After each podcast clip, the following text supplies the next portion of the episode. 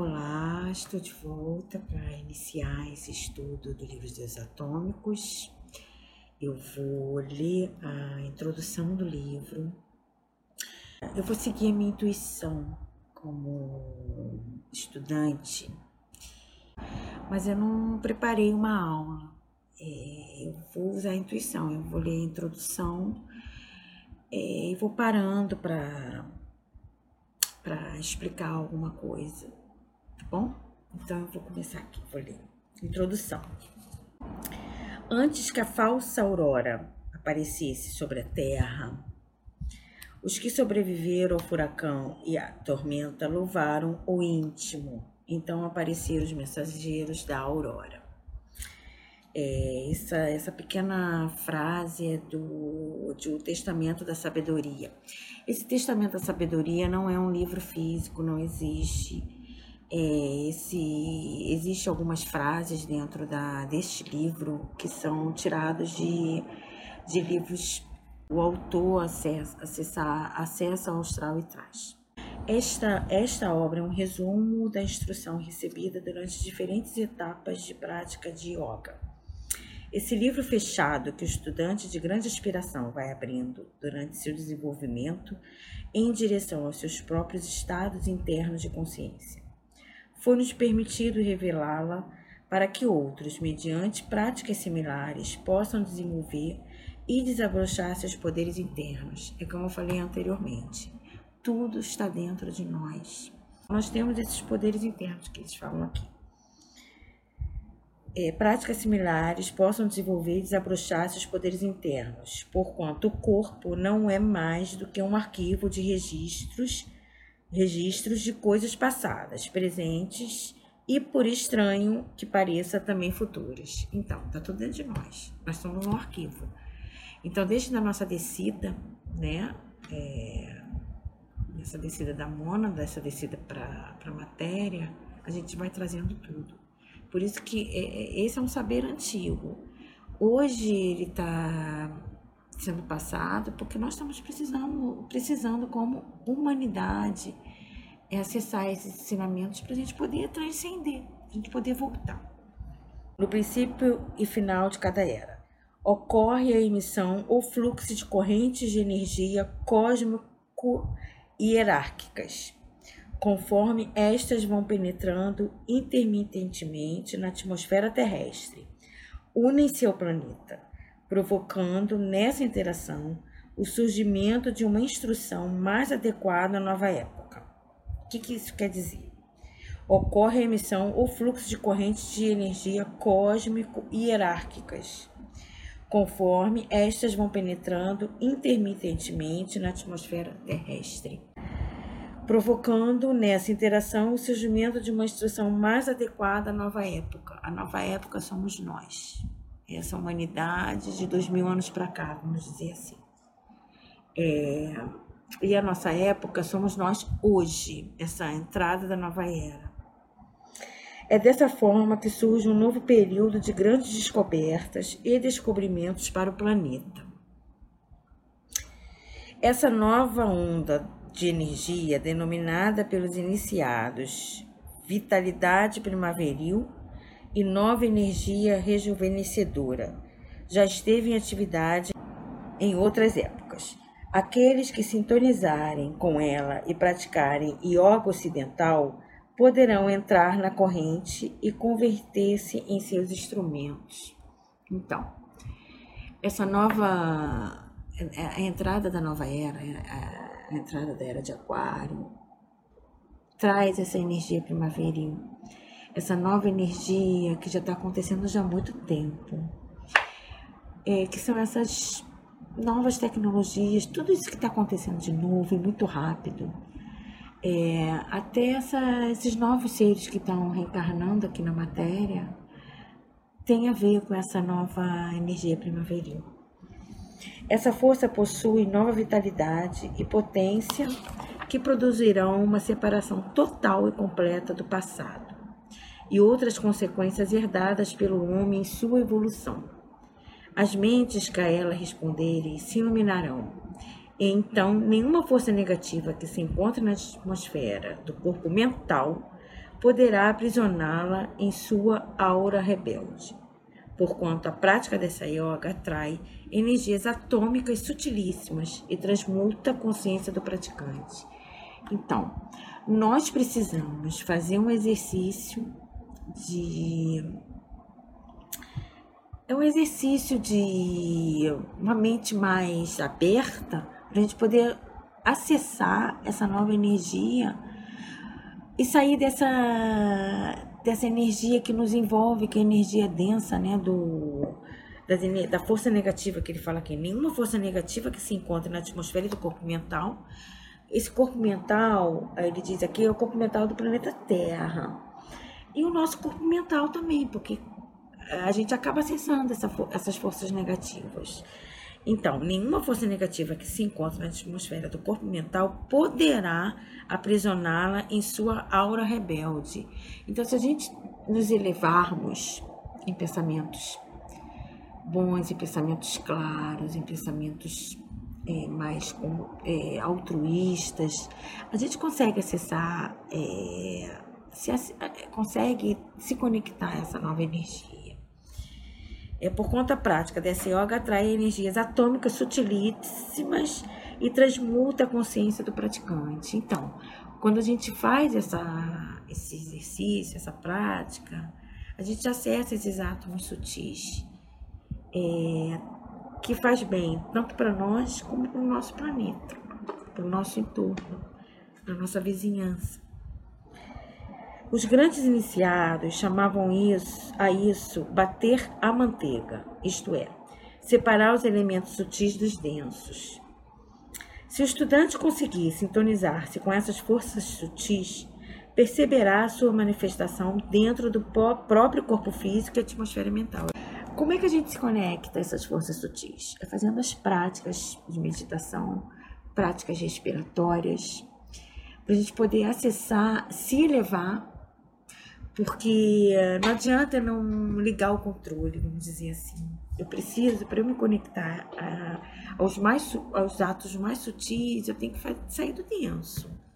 Eu tenho que sair da, dessa matéria que eu vivo. Então, como é que eu faço isso? No silêncio, na respiração, na, na, nas práticas de respiração, na prática de meditação.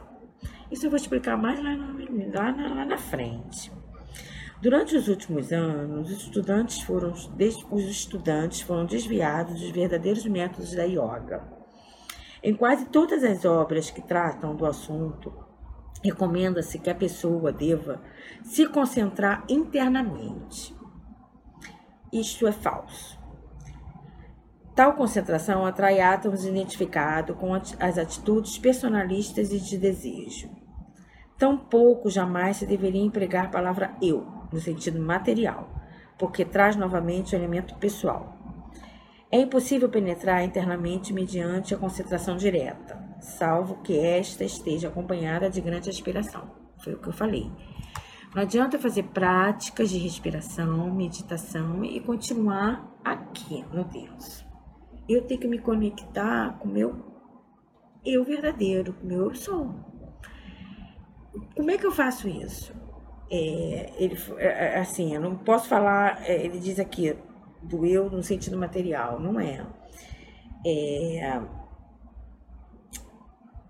do meu eu verdadeiro, assim, eu tenho que me desligar de tudo, acreditar que eu posso transcender, que eu posso me elevar, que eu posso entrar em contato com ele.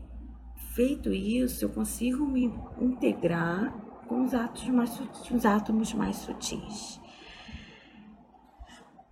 O homem é um prisioneiro dentro da atmosfera. A atmosfera aqui, ele diz, é, além do sentido comum da palavra, né, a envoltura de gases que respiramos, a palavra atmosfera deve ser compreendida também como aura ou campo energético manifestado, tanto pelo planeta que é um corpo vivo, como pelos seres e coisas que nele vivem. Então, quando ele diz aqui dentro da atmosfera, é dentro da nossa aura, ou da aura do planeta. O homem é um prisioneiro dentro da atmosfera do planeta. Porém, seu eu superior espera pacientemente o dia em que venha a se libertar de toda limitação e se volte para ele. Essa união pode realizar-se em uma só vida se o estudante aspira e coloca em atividade as propriedades adormecidas da matéria que existe em si e das quais não se dá conta atualmente. Por que, que a gente não se dá conta? Porque a gente vive reverenciado a personalidade. A gente vive reverenciado a matéria. A gente esquece que gente, nós somos partículas divinas, que nós somos partículas do universo, que nós somos partícula desse Deus, que nós temos nosso eu sou. O homem é um prisioneiro dentro da atmosfera do planeta. Porém, seu eu superior espera pacientemente o dia que ele venha se libertar de toda limitação e se volte para ele. O nosso eu sou. A gente precisa liberar, a gente tem, nós temos que começar a aprender que nós não somos só personalidades, que nós não somos só, eu não sou só a Adriana. Eu tenho várias, vários corpos. Eu sou um ser, eu sou uma energia, eu sou uma estrutura atômica. Eu vivo hoje nessa personalidade, mas eu não sou isso. Então nós temos que para estudar esse livro, para a gente entrar em contato com esses saberes, nós temos que é, jogar fora é, alguns princípios e começar a trazer novos princípios, novos ensinamentos e ter uma no, um, formar novos pensamentos, uma nova mente, para poder entender o que ele está falando aqui. Essa união pode realizar-se em uma só vida se o estudante aspira. Essa união pode realizar-se essa união com o meu eu sou. Se eu aspiro à verdade, se eu aspiro ao conhecimento, se eu aspiro a saber, se eu aspiro à filosofia, se eu aspiro é, me trans, transcender, eu vou entrar em contato aos poucos com o meu eu sou. Então, quando ele diz aqui, aspire e coloque em atividade as propriedades adormecidas na matéria que existem em si e das quais não se dá conta atualmente. Isso aqui é, é muito complexo. Está tudo dentro de nós, está tudo muito adormecido. Então, a gente, por isso que a gente vive muita matéria, né? Muita personalidade. Aspirar significa esse anelo ardente pela presença da realidade dentro de nosso próprio universo individual a verdadeira aspiração é impessoal, porque a personalidade atrai inteligências atômicas natureza, de natureza pessoal, além de outras entidades parasitárias e desencarnadas.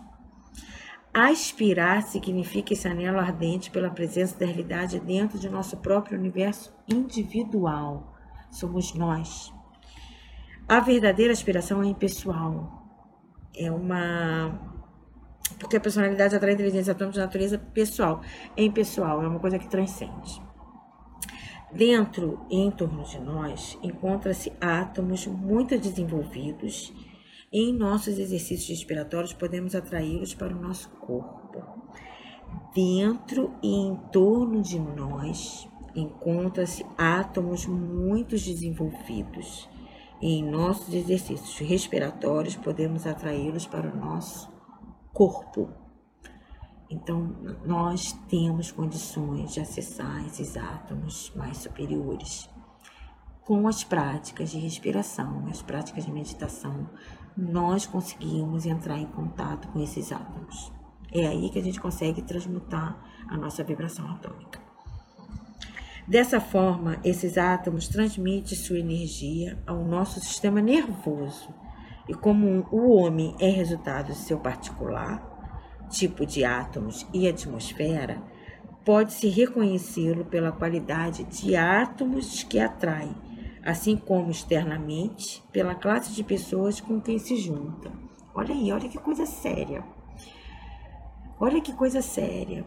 O que, que eu posso atrair sendo vivendo como eu vivo a personalidade sem nenhum entendimento? Isso aqui é muito sério. O homem é resultado do seu particular tipo de átomo e atmosfera. A atmosfera que é a minha aura. O que, que eu atraio para mim? O que, que eu busco para mim?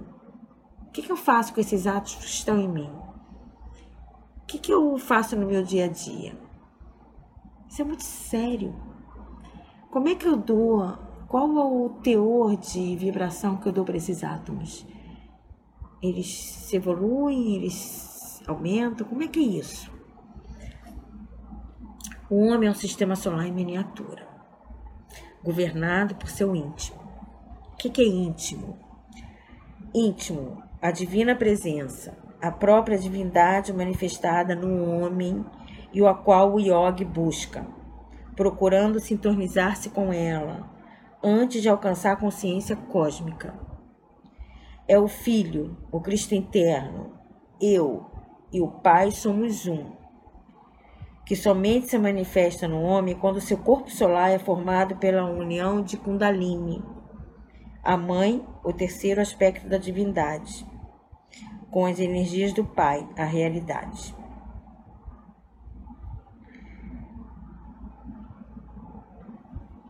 O homem é um sistema solar em miniatura governado por seu íntimo, que mora dentro de seu santuário e que raríssimas vezes se manifesta fora do seu templo, que é aqui.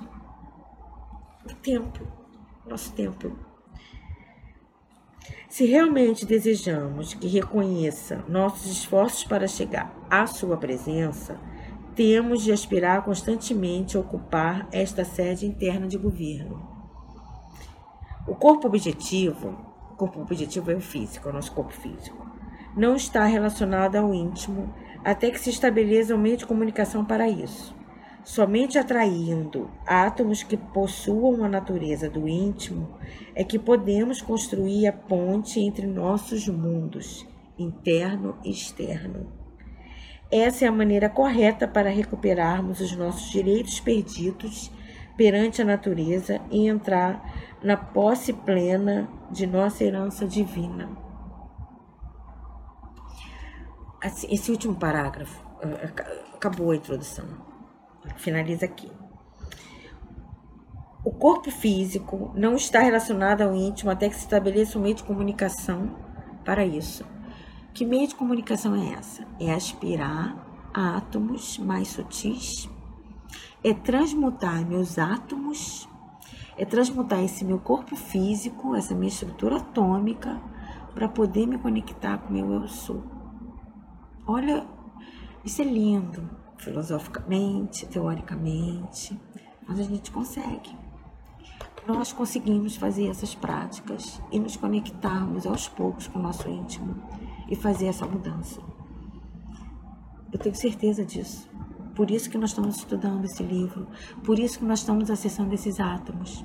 Além de acessar esses átomos mais sutis, nós eh, acessamos os átomos escolásticos esses átomos do nosso mental superior, para que a gente possa estudar e compreender, apreender é, e viver essa, essa literatura muito profunda, muito complexa e que, que nos faz é, ter força para poder seguir e seguir num novo modelo, seguir como é, de ver um novo mundo, né? um mundo ideal de seres que possam acessar essa mesma egrégora e aspirar essa verdade e poder aí é, viver esse mundão aqui tridimensional, né, que é a matéria. Eu vou ficando por aqui, volto no próximo para a gente começar o capítulo 1. E gostaria que vocês eh, observassem, comentassem se, se aprovam essa, esse estudo, se aprovam, se está de acordo com, é, com o que vocês desejam. Ou, assim, eu aceito aqui as sugestões. Estou aqui super à disposição de todos vocês que assistirem, que se conectarem a, a esses saberes, a essa verdade. Meu agradecimento aqui profundo e namastê.